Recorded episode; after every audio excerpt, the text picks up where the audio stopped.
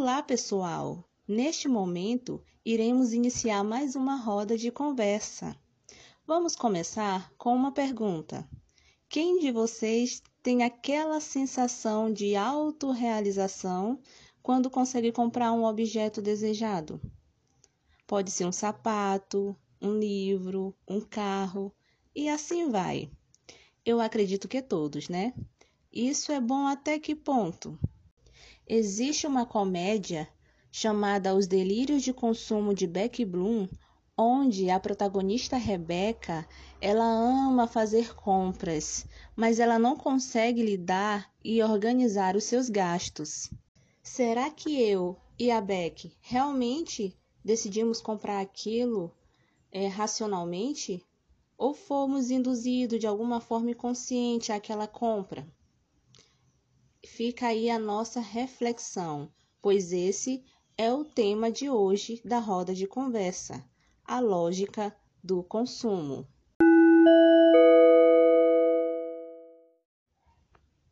A lógica do consumo nos traz a orientação do que realmente nos leva à compra, que é a emoção. Achamos que compramos de forma racional, mas não fazemos. As emoções atrapalham as nossas decisões. Consciente ou inconsciente, somos induzidos de alguma forma. É o que diz o livro A Lógica do Consumo, de Mark Lindstrom, que é baseado em estudos de neuromarketing realizado através de exames de ressonância magnética, MRI e SST. Também, o livro nos conta que para um produto ser lembrado, os neurônios espelhos, que são os responsáveis pelo sentimento relacionado a algo, nos ajudam a associar a coisa ou sentimentos. Ou seja, quando compramos o objeto desejado, resulta em uma produção de dopamina em nosso corpo, um prazer por ter comprado aquilo que nós desejávamos. Agora pensamos: esse objeto desejado foi influenciado por algo? O livro nos responde: temos variadas influências no cotidiano. A influência das mensagens subliminares, rituais e superstições, publicidades inseridas em programas de TV, envolvimento dos múltiplos sentidos nas propagandas que nos induz também à compra, o sexo dentro dessas propagandas, status sociais, o estágio de vida, período de adolescente, adulto ou criança, dentre outros inúmeros fatores, tá? Esses fatores, eles induzem o cidadão à compra, onde a neuromarketing trabalha eficientemente nessa indução, trazendo novos resultados e métodos eficazes de marketing de sucesso. Então, com tudo isso, podemos observar que a publicidade atualmente ela foi modificada com o que era antes. Antes, uma propaganda realizada na televisão já causaria uma grande influência na sociedade, já induziria pessoas a compra com tranquilidade.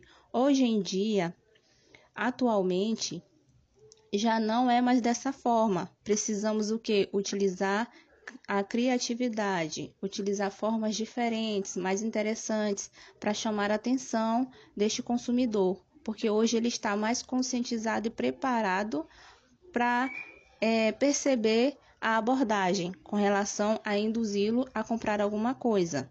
E aí nós encontramos essas formas de forma indireta na neuromarketing, onde ela influencia a emoção, ela influencia os múltiplos sensores do nosso corpo, audição, tato e paladar, onde nos induz a querer sentir aquele momento de prazer, de alegria, com, é, relacionado a alguma compra. E é isso que vai nos levar a comprar. E não só uma vez, como com frequência também.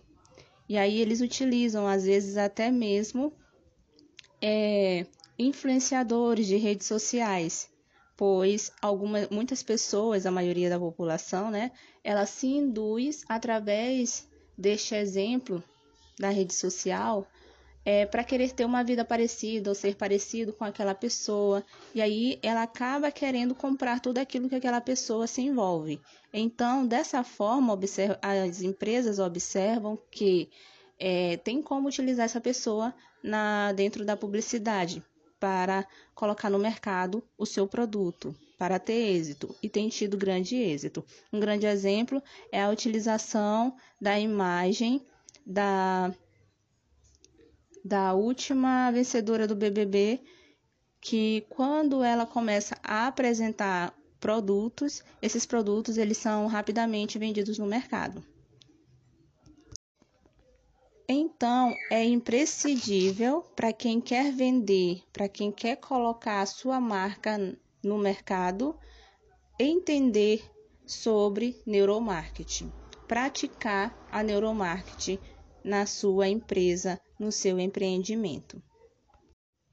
E é isso, pessoal. Obrigado pelos seus minutinhos na nossa roda de conversa e até a próxima. Tchau!